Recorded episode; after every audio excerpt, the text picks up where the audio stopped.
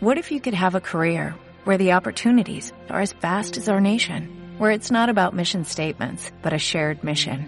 At U.S. Customs and Border Protection, we go beyond to protect more than borders, from ship to shore, air to ground, cities to local communities. CBP agents and officers are keeping people safe. Join U.S. Customs and Border Protection and go beyond for something far greater than yourself. Learn more at cbp.gov/careers. No somos expertos, somos viajeros como vos y te vamos a contar cómo armar el viaje a Orlando a la medida de tus sueños. Somos la comunidad de viajeros a Orlando más grande de Latinoamérica. Somos comunidad. Somos Orlando por la nuestra. Buenos días, buenas tardes, buenas noches amigos de Orlando por la nuestra. Bienvenidos a este, el primer podcast latinoamericano de viajes al mejor destino del mundo, Orlando, Florida. Estamos muy contentos de estar aquí nuevamente, una nueva semana, un nuevo podcast. Y como en todos nuestros programas vamos a presentar a quienes lo hacemos. Hoy, desde Francisco Álvarez, se encuentra con nosotros Maricel Karalevich. ¿Cómo estás, Mari? Hola, hola, hola a todos, ¿cómo están? Muy contenta de participar hoy. Muchas gracias. Y desde la localidad de Moreno, zona oeste de la provincia de Buenos Aires, se encuentra Débora Fiqueprom. Hola Javi, ¿cómo andan chicos? Acá re contenta también, que estamos con el, con el primer capítulo, sería este. Este es el primer capítulo, es verdad. Y también se encuentra con nosotros Diego Panza. Hola Javi, hola gente. Bueno, esperemos que, que este podcast les, les resulte interesante y vamos a ir ablandándonos de a poquito, ¿no? Estamos aprendiendo todavía. Tal cual. Estamos aprendiendo. Yo, eh, Javi Rojo, estoy desde Quilmes. Estamos haciendo un podcast a distancia. eh, algo nuevo para nosotros y nos vamos a ir soltando. Cuestiones técnicas sepan disculpar, pero bueno, la idea está, la idea es compartir con ustedes un rato, una charla de amigos, para hablar sobre lo que más nos gusta, que es planificar viajes. Y hoy vamos a hablar de planificación. ¿Qué palabra planificar? Planificar es pensar el viaje, analizar todas las opciones y sobre todo ajustar nuestros gustos para que todo sea perfecto. ¿Cuántos de ustedes, y les pregunto a los oyentes y a los integrantes de Orlando por la nuestra, al momento de comenzar a planear un viaje Orlando, se encontraron totalmente perdidos? Hoy vamos a hablar de esto. Más que hablar, vamos a charlar. Entre los cuatro vamos a debatir, como un grupo de amigos, con un café de por medio, cómo comenzar a planificar un viaje Orlando. Seguramente muchos de nosotros que hemos viajado hemos compartido nuestras experiencias con amigos y hemos ayudado amigos. Seguramente Débora y Diego también han ayudado alguna vez a algún amigo con la planificación, ¿no? Sí, Javi, varias veces hemos ayudado a amigos a armar la planificación y, y nos encontramos, que es lo mismo que nos pasó a nosotros también, eh, como nos sentimos cuando recién arrancamos con este mundo nuevo, digamos. Yo sé, como a mí también al principio me resultó abrumador, todo, todo hasta cuando me enteré, me acuerdo unas páginas y empecé a leer un poco y digo, no voy a poder procesar toda esta información. Eh, bueno, la idea hoy justamente es, es descontracturar un poco y contarles que, que, bueno, que sí, sabemos que al principio puede ser bastante abrumador, pero que eh, con el tiempo eh, y con bastante lectura eh, se convierte en un planificar el viaje se convierte en un proyecto muy divertido para compartir en familia, con amigos o quien, con quien sea que vayan a compartir el viaje. Obvio, y siempre hay distintas formas de planificar según el grupo, según la gente que viaje con nosotros. Por ejemplo, en mi caso particular, nunca viajé con chicos, siempre viajé en pareja, y la planificación es distinta a la que uno arma y a la que uno analiza cuando tiene chicos muy chicos o tiene chicos medianamente grandes, pero tiene que analizar esos aspectos de la planificación. ¿O no, Maricel? ¿Cómo es viajar con chicos? ¿Cómo es viajar con tus hijos a Disney? Sí, viajar con chicos es un viaje diferente seguramente al que hacen las parejas solas o los grupos de amigos. Y viajar con chicos también depende de la edad de cada chico, la planificación. Eh, nosotros en el grupo todo el tiempo estamos respondiendo preguntas sobre altura para subir a los juegos, tipos de fastpass para los niños en determinado momento de la vida. Bueno, eso es parte de la planificación también. Para planificar un viaje con niños hay que darle una vueltita de tuerca porque el viaje se adapta un poco a las necesidades de los chicos.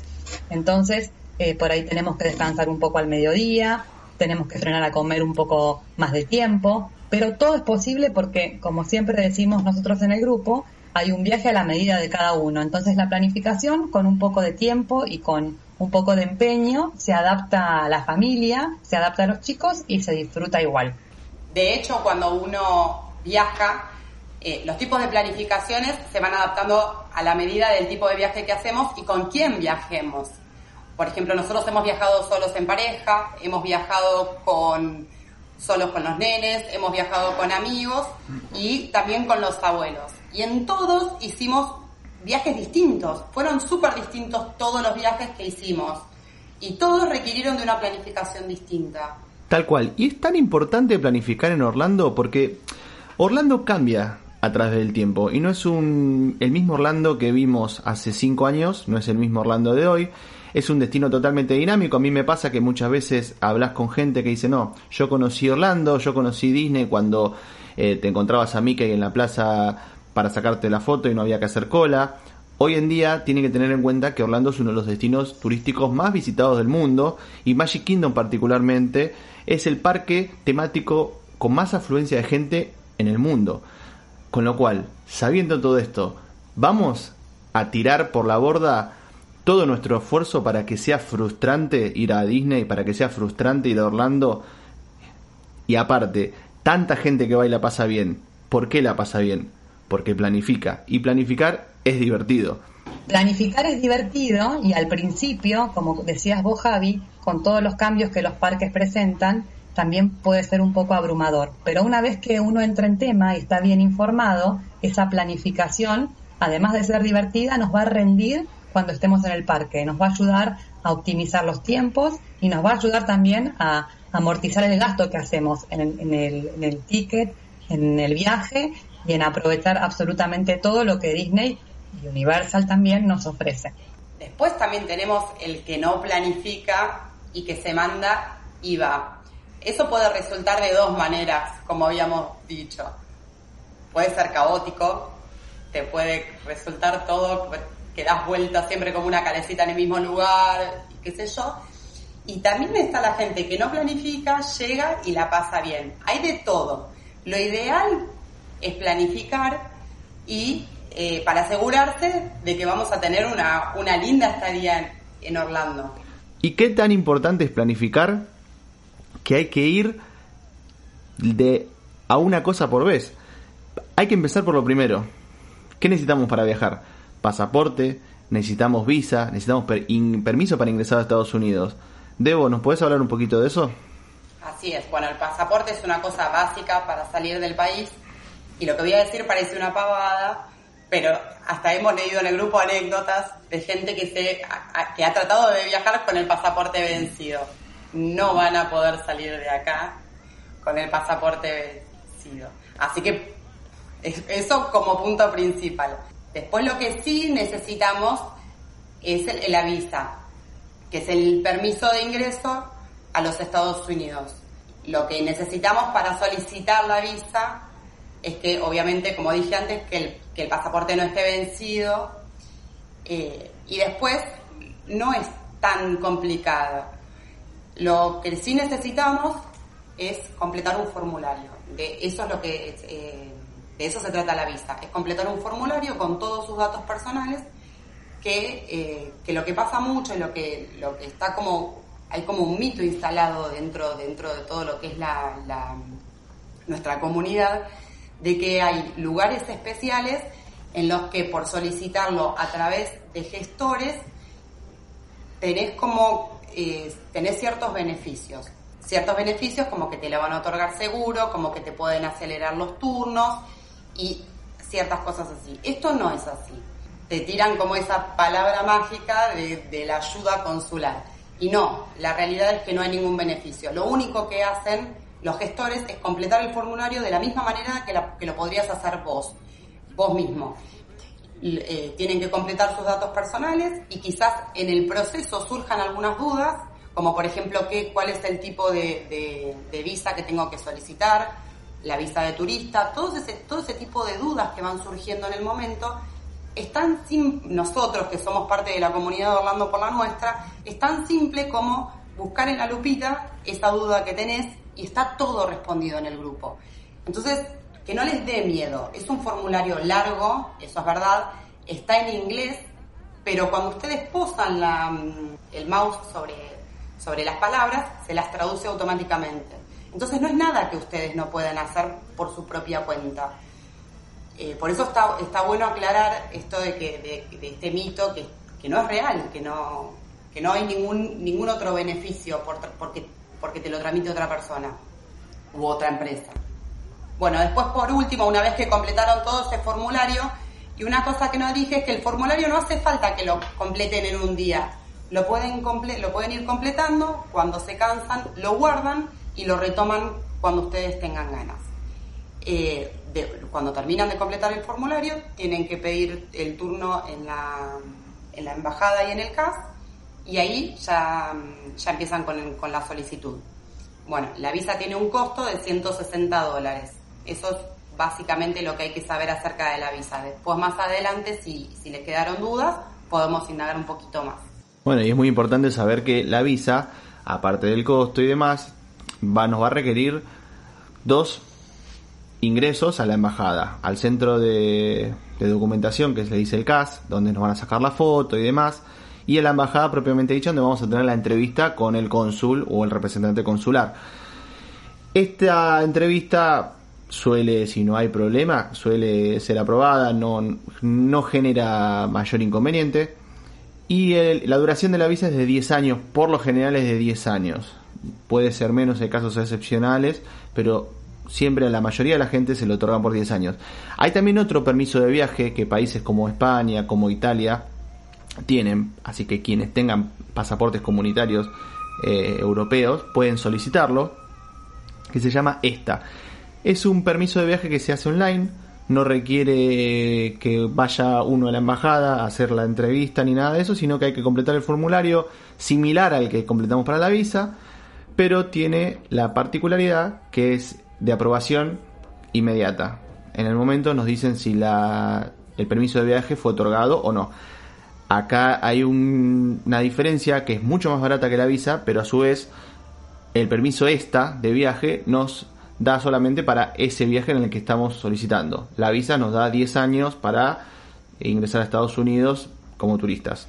Esa es básicamente la diferencia entre las dos. Eh, no tiene ninguna complicación. En el grupo está llena de, información sobre esto. Así que es cuestión de usar la lupita, preguntar en Instagram, preguntar en los 41.000 miembros, alguno va a responder. Ahora que tenemos la visa, tenemos el pasaporte, tenemos todos los permisos de viaje, hay que ir a Orlando y definir cuándo viajamos a Orlando. ¿Cuándo viajamos? ¿Cuál es la mejor época, Maricel, para viajar a Orlando? Bueno, esa es una pregunta que nos hacen mucho, tanto en el grupo como en Instagram, y es una pregunta que también nos hicimos nosotros como viajeros. ¿Cuándo hay que ir a Orlando? Siempre contestamos más o menos lo mismo nosotros. Uno va Orlando cuando puede. Va Orlando cuando los niños tienen vacaciones, cuando tenemos las vacaciones en el trabajo, vamos cuando llegamos a ahorrar la suficientemente la suficiente cantidad de dinero como para viajar eh, digamos que son muchos los factores que deciden el momento del viaje pero si uno tiene la oportunidad de planificar la recomendación que hacemos es fijarse bien la fecha para escapar de algo que es muy importante al momento de disfrutar el parque que es escapar de las multitudes como vos contabas Javi eh, Orlando es un destino muy popular eh, los parques de Disney son en, dentro de ese destino los más populares, digamos, entonces hay que tratar de evitar ir a los parques en la época en la que hay mucha gente. Por eso, eh, lo que yo les quiero contar es son cuáles son esas fechas, esos momentos del año en los que la temporada es muy alta en Orlando. Eh, todos estos momentos del año están relacionados con las festividades, los feriados y también las vacaciones de los locales, digamos. Entonces, si tuviéramos que definir en poquitos puntos cuáles son los momentos del año en donde hay mucha gente en Orlando, donde vamos a encontrar una multitud que quizá nos dificulte disfrutar de los parques, diríamos que en marzo, eh, en las vacaciones de primavera de ellos, sería una época que hay que evitar. Esto tenemos que eh, buscar un calendario escolar de ese año, del año al que nosotros queremos viajar, para consultar cuándo es el spring break que las vacaciones que ellos se toman en marzo. Luego también en Pascuas, todo lo, lo concerniente a las semanas, a los días de la semana de Pascua, también los días posteriores, y las vacaciones de verano, junio, julio y los primeros días de agosto, también son épocas en donde hay mucha gente. Para la segunda parte del año, eh, en noviembre, para Acción de Gracia, también hay mucha gente en los parques, se considera temporada alta, y para terminar, los días relacionados con las fiestas de fin de año, Navidad y Año Nuevo también son temporadas altas. Esto estaría eh, marcado en rojo en el calendario. Sin embargo, si nosotros planificamos con tiempo, estudiamos, eh, podemos perfectamente disfrutar de los parques aunque nos toque ir en estos momentos del año. Eh, hay tanta gente en algunos de estos momentos del año que a veces los parques se encuentran cerrados mucho antes de llegada la noche. Entonces eso también hay que saberlo, hay que saber que en ese momento, si yo elijo viajar, tengo que pensar cómo voy a hacer para poder disfrutar del parque e incluso para poder ingresar, ir temprano, buscar un calendario de multitudes para no ir al parque que tiene más gente ese día, etcétera. Dentro de eh, las recomendaciones también hay otra cosa en la que tenemos que mirar que es el clima. El clima en Orlando siempre es muy cálido, obviamente en los meses de verano hace mucho más calor, entonces también si nosotros somos una familia o una, una persona que no disfruta del calor, elegir la época en donde en Orlando hace menos calor, que es obviamente el invierno y el otoño. De todas formas, hay días de calor en esa época del año. Y otra cosa que muchos viajeros tienen en cuenta para elegir su fecha de viaje son las promociones para alojarse en determinados eh, lugares donde al ser temporada baja el precio es menor. Entonces, multitudes, temperatura o época del año eh, más fresca y promociones son las tres cosas que hay que tener en cuenta para elegir dentro de nuestras posibilidades cuando visitar Orlando. Es verdad, hay que tener en cuenta esas tres cosas, pero también eh, mi espíritu rata me hace buscar a veces ciertas promociones. Y a veces difiero que no hay tantas promociones a medida que pase el año. Me parece que Diego, la otra vez lo estábamos hablando, con respecto a que no cambia mucho el valor del vuelo si me voy en julio o me voy en enero o me voy en septiembre. Lo que puede haber es más promociones. Diego, me parece que vos estuvimos hablando la otra vez este, con él con respecto a los vuelos. ¿Te acordás? Sí, sí, sí, sí.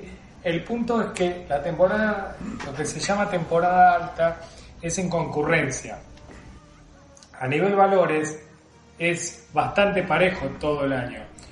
Lo que sí ellos saben lo que, que cuando tienen alguna temporada este, con menos concurrencia suelen hacer algún tipo de promoción, como para mantener este, la hotelería llena. Tengamos en cuenta que, la capacidad hotelera de, la ciudad es terrible, o sea, hay que llenarlo.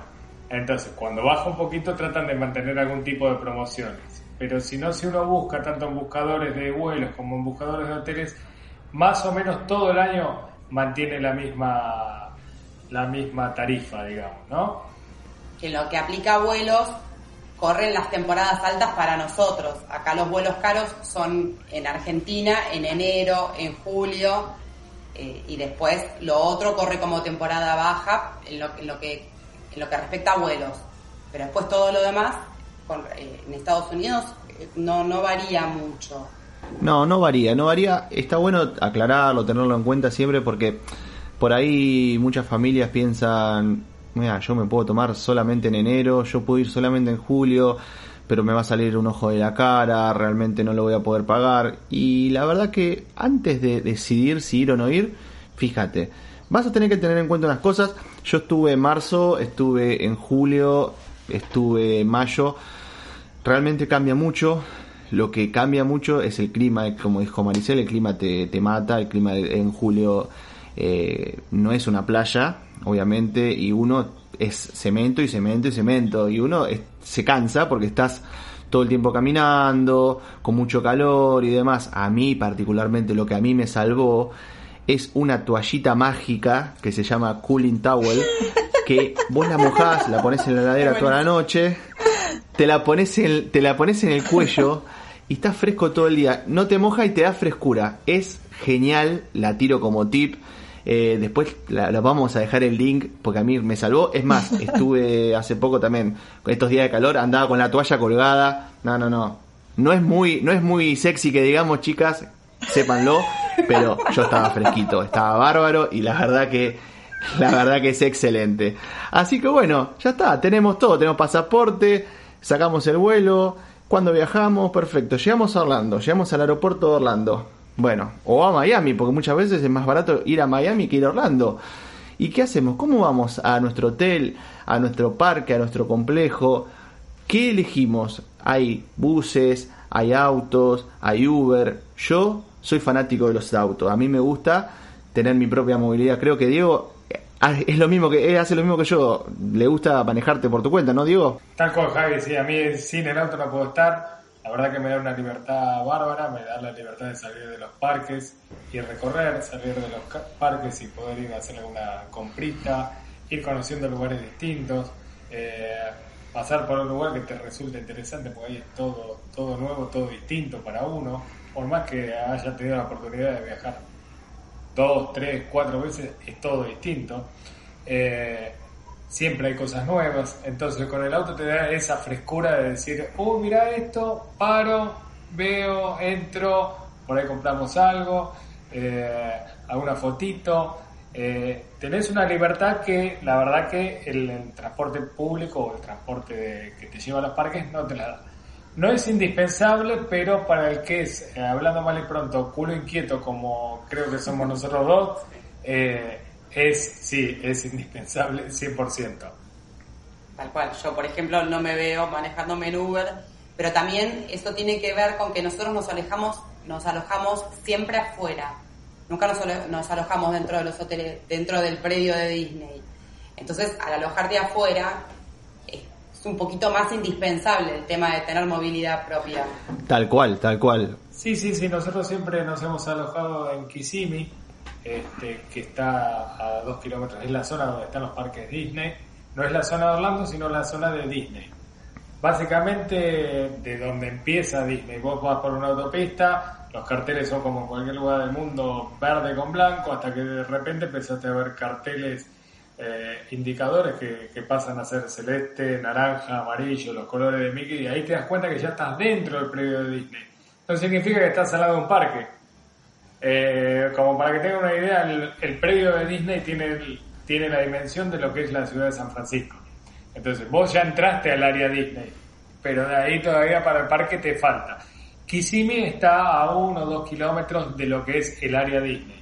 Tal cual. Y vos sabés que es muy importante, quien quiera manejar en Orlando, saber que con si vienen de, Latinoamérica, de España, países que tengan, digamos, el, registro de conducir que se, que se lea latino, que se lea español y demás, no van a tener ningún problema.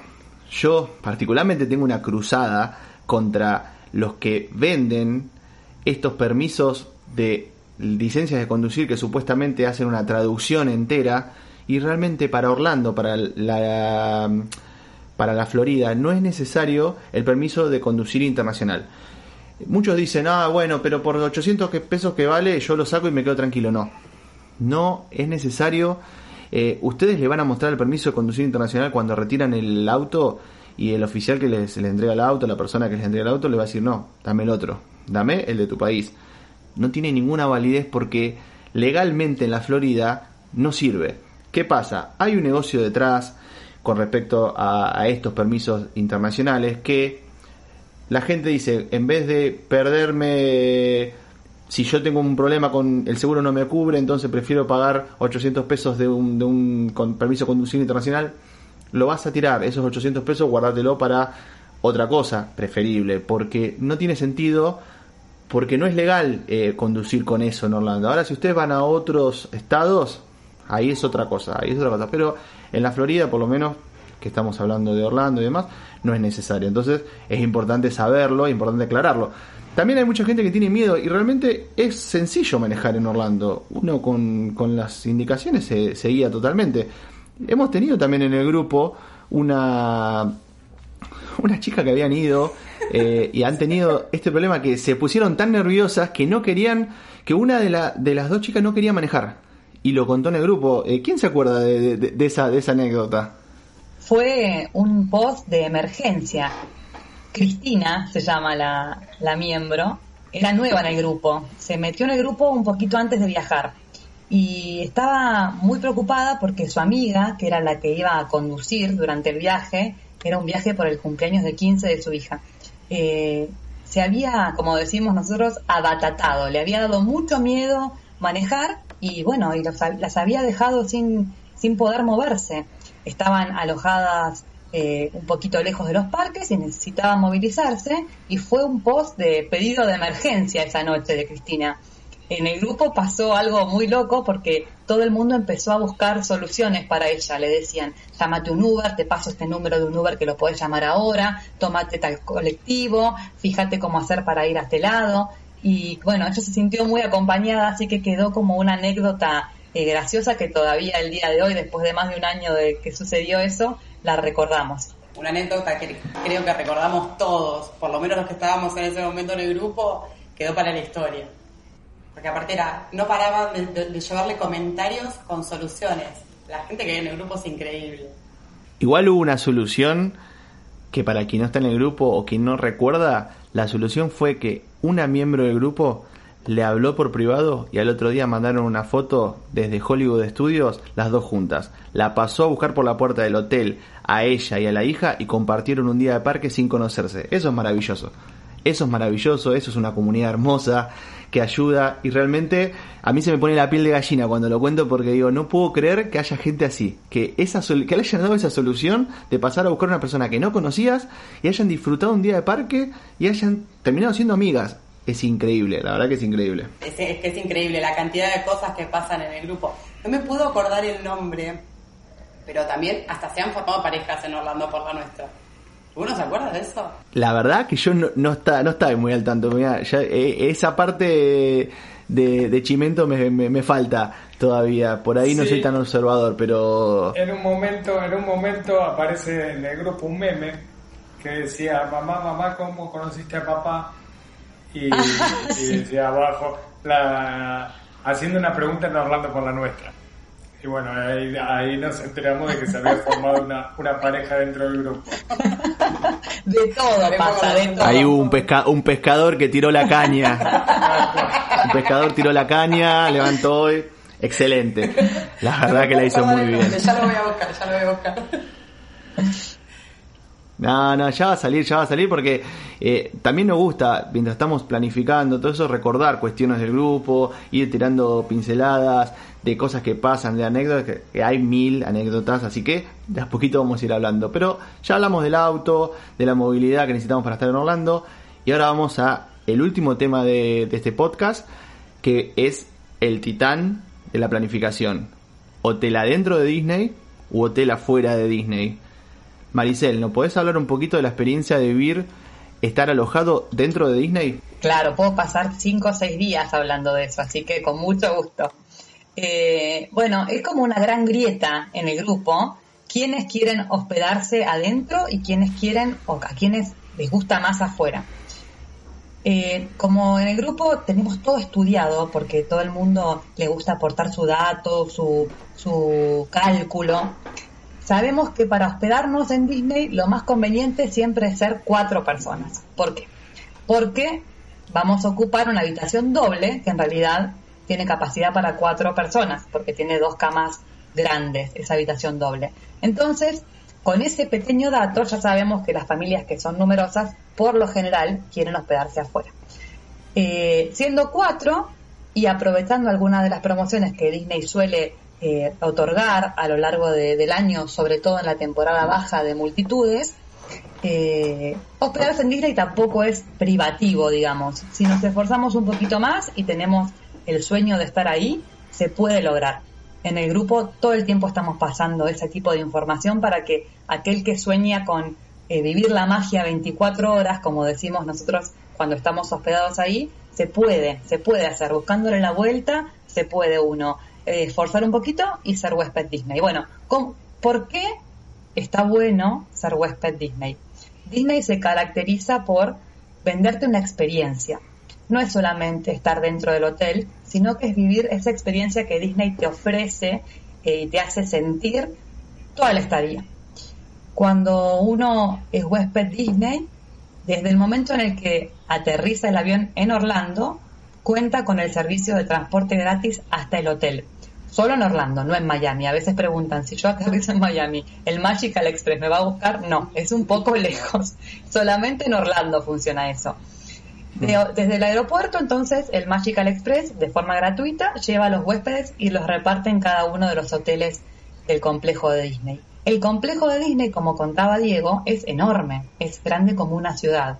Hay universidad, hay un montón de casas, hay un montón de hoteles, hay un montón de parques y hay un montón de espacio libre para que Disney construya su imperio a lo largo de los años. Entonces, esos hoteles que están divididos por toda la tierra que, posee Disney ahí, eh, tienen diferentes categorías. Nosotros, a los que nos cuesta mucho llegar, por lo general vamos a los hoteles económicos. Bueno, en esos hoteles económicos, en los hoteles intermedios y en los hoteles de lujo, los beneficios son los mismos. ¿Cuáles son los beneficios de hospedarnos dentro de Disney? Bueno, eh, lo primero es esto que les contaba, el transporte desde el aeropuerto hasta el hotel y también el transporte interno que une los hoteles con los parques y con todo el territorio de Disney. Otra cosa importante que nos brinda Disney cuando somos huéspedes es la posibilidad de obtener Fastpass 60 días antes de nuestra llegada. El Fastpass es muy importante en la planificación, lo vamos a hablar seguramente en la, en la siguiente entrega, pero sepan que si son huéspedes Disney van a poder hacer la selección de Fastpass 60 días antes de llegar, mientras que quienes se hospeden afuera lo van a poder hacer 30 días antes. Es una ventaja importante. Otra cosa que nos dan, otro mimo que nos dan a los huéspedes es eh, nos regalan las Magic Bands. Las Magic Bands son unas pulseritas en donde Disney tiene integrada un montón de funciones, como por ejemplo abrir la puerta de la habitación, pagar la comida en los restaurantes, ingresar al parque. Eso es otra cosa que viene con eh, hospedarse dentro de Disney. También tenemos la posibilidad, si somos huéspedes Disney, de entrar un rato antes al parque o de irnos un poco después. A eso lo llaman horas mágicas extras. Y por último, eh, Disney, al permitirnos hospedar eh, dentro de sus hoteles, nos ofrece, por, en algunos momentos del año, la posibilidad de obtener algunas promociones. Las promociones pueden incluir eh, directamente la comida gratis de toda la estadía, también hay promociones en habitaciones rebajadas según la época del año y este año surgió una promoción nueva que es en los primeros meses del año, los niños que se alojaban eh, dentro de Disney tenían las comidas gratis. Disney va lanzando promociones que van cambiando a lo largo del tiempo, que no siempre son las mismas y a los que eh, los fanáticos estamos siempre muy atentos para poder eh, obtenerlas si es que queremos viajar. ir a Disney es hermoso, estemos adentro o estemos afuera. Es parte de la planificación elegir un hotel Disney o no elegirlo. Eso no va a impedir que disfrutemos y vivamos la magia de Disney aunque no estemos hospedados dentro de un hotel. ¿No es cierto, Debo? Ustedes siempre se hospedan afuera y de todas formas la pasan siempre muy bien. Así es, Mari. Nosotros nos hospedamos siempre afuera y siempre la verdad que tuvimos unas experiencias muy lindas en Disney. Eh, nosotros por lo general nos hospedamos en la zona de Kissimmee, que es una ciudad que es eh, chica relativamente, y que queda bastante cerca de los parques de Disney, más o menos a 10 minutos queda. Eh, en esta zona es donde, donde están los hoteles o donde se pueden llegar a encontrar los hoteles más económicos de Orlando. Sí, sobre todo en, Kissimmee tenés la 192, la Irlo Bronson, que es una zona muy comercial, donde te tenés que mover sí o sí en auto, pero tenés eh, todo tipo de outlet, tenés este, restaurantes de todos los estilos y otros tipos de tipos de atracciones también, ¿no? Eh, pequeños parques eh, de diversiones, los flea market, eh, tenés muchos este, lugares donde comprar este, recuerdos y souvenirs a, precios mucho más económicos de lo que compras en los parques y más que nada es un, un corredor gastronómico donde tenés un restaurante al lado del otro. esta zona se cruza eh, la, la 192, la Globo Bronzo, se cruza con, con la International Drive a la altura de Kissimmee, ¿no? La misma avenida que es la, lo que sería lo central en, en Orlando. Está buenísimo, tenemos lugar para alojarnos afuera, para tirar para arriba. Hay tres zonas que vamos a recomendar quienes nos gusta alojarnos afuera, pero vamos a dedicar un post especial, un podcast especial a alojamiento fuera del parque. Eh, también alojamiento fuera del parque nos da un cierto plus, que es tener lugares con cocina. Entonces los lugares con cocina nos dan cierta libertad para poder ahorrar y para poder manejar nuestro presupuesto, a diferencia de hoteles que no tengan este beneficio. Pero bueno, de los lugares para alojarnos, los tipos de hoteles, tanto de Disney como de afuera, vamos a hablar en podcasts especiales sobre hoteles Disney, podcasts especiales sobre hoteles para alojarnos fuera. Y sobre la comida va a ser un podcast especial, donde va a estar lleno, pero lleno de rata tips, donde se pueden dar una idea de qué ahorrar en comida, qué llevar a los parques. La pregunta clásica, ¿qué puedo llevar a los parques? Ya va a venir en el próximo podcast, vamos a estar hablando de eso y demás. Acá igual, dentro de lo que es nuestro grupo, hay una especie de grieta porque Maricel es una fundamentalista de Disney. Eh, eso sepanlo, Maricel es la... Eh, es una... Es un- Maricel es una miembro del grupo que nos, eh, nos hicimos muy amigos y terminó siendo administradora, pero es una fundamentalista Disney, le encanta Disney, y nosotros buscamos por otro lado, tal vez este otro, otro tipo de experiencia. Entonces, está bueno tener esta dualidad para comparar, y entonces que cada uno elija según sus necesidades. Así que me parece excelente por el día de hoy, chicos. Eh, completamos la planificación básica. Vamos a hablar la próxima vez de tickets y vamos a hablar también de, de los distintos lugares de hoteles. Sí, Maricel.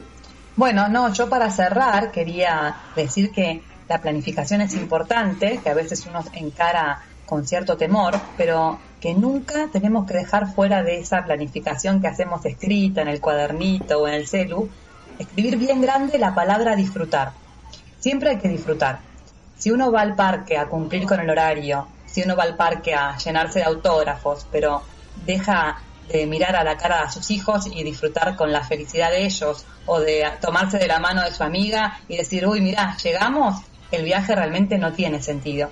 Siempre uno tiene que poner grande, grande la palabra disfrutar abajo de la palabra planificación y eso es lo que nosotros vemos cuando los miembros vuelven. El disfrute, el, eh, el llenarse de sentimientos, el poder decir, bueno, cumplimos el sueño. Eso es lo que nosotros re- eh, recibimos cuando leemos esos relatos tan hermosos que nuestros miembros nos escriben de, bueno, gracias grupo, nos ayudaron y ya volvimos y ya queremos volver de nuevo, pero les queremos contar que la pasamos súper bien. Bueno, la- el objetivo de la planificación en realidad es ese, es disfrutar. Excelente, excelente. Chicos, hasta aquí el podcast del día, podcast número uno sobre planificación. Gracias por compartir con nosotros. Gracias Maricel. Gracias, chao chicos, hasta dentro de muy poquito. Gracias Deura. Gracias chicos, gracias a ustedes. Y yo también llorando con lo que dijo Marisa. Nos vemos en el próximo. Y gracias Diego. Nos vemos en el próximo. Gracias Diego. Gracias, gracias a todos y bueno, gracias a los que nos están escuchando, ¿no? La verdad que el capítulo cero, el piloto, este, nos fue muy bien, eh, teníamos expectativas, pero la verdad que gustó mucho la gente y ya están pidiendo más, así que sobre todo le agradecemos a todos los que nos escuchan y a todos los que siguen el grupo, ¿no? Así es, súper agradecidos siempre. Gracias chicos. También desde este lado les agradezco a todos por escucharnos y por seguirnos. Y nos vemos en la próxima. Hasta el próximo podcast. Hasta la próxima semana.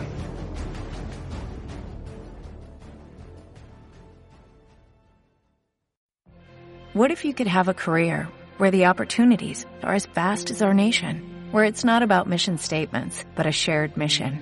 At U.S. Customs and Border Protection, we go beyond to protect more than borders, from ship to shore, air to ground, cities to local communities. CBP agents and officers are keeping people safe. Join U.S. Customs and Border Protection and go beyond for something far greater than yourself. Learn more at cbp.gov/careers.